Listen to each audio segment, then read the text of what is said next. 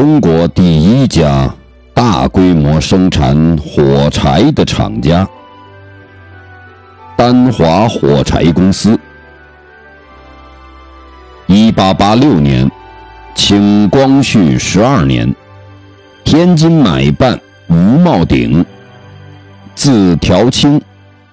一八五零年至一九二八年，与两位合伙人。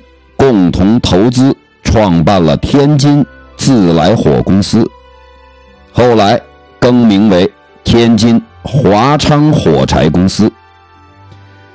当时自来火还是一项舶来的新技术，天津开埠以后，英、德、美、日等国纷纷抢占我国火柴市场，仅天津一地因进口火柴。而外流的白银便高达一百三十多万两。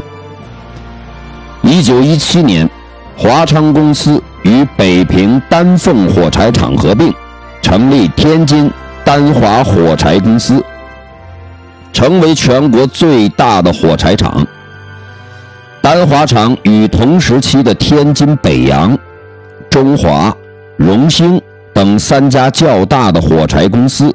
共同占领了国内各地主要市场。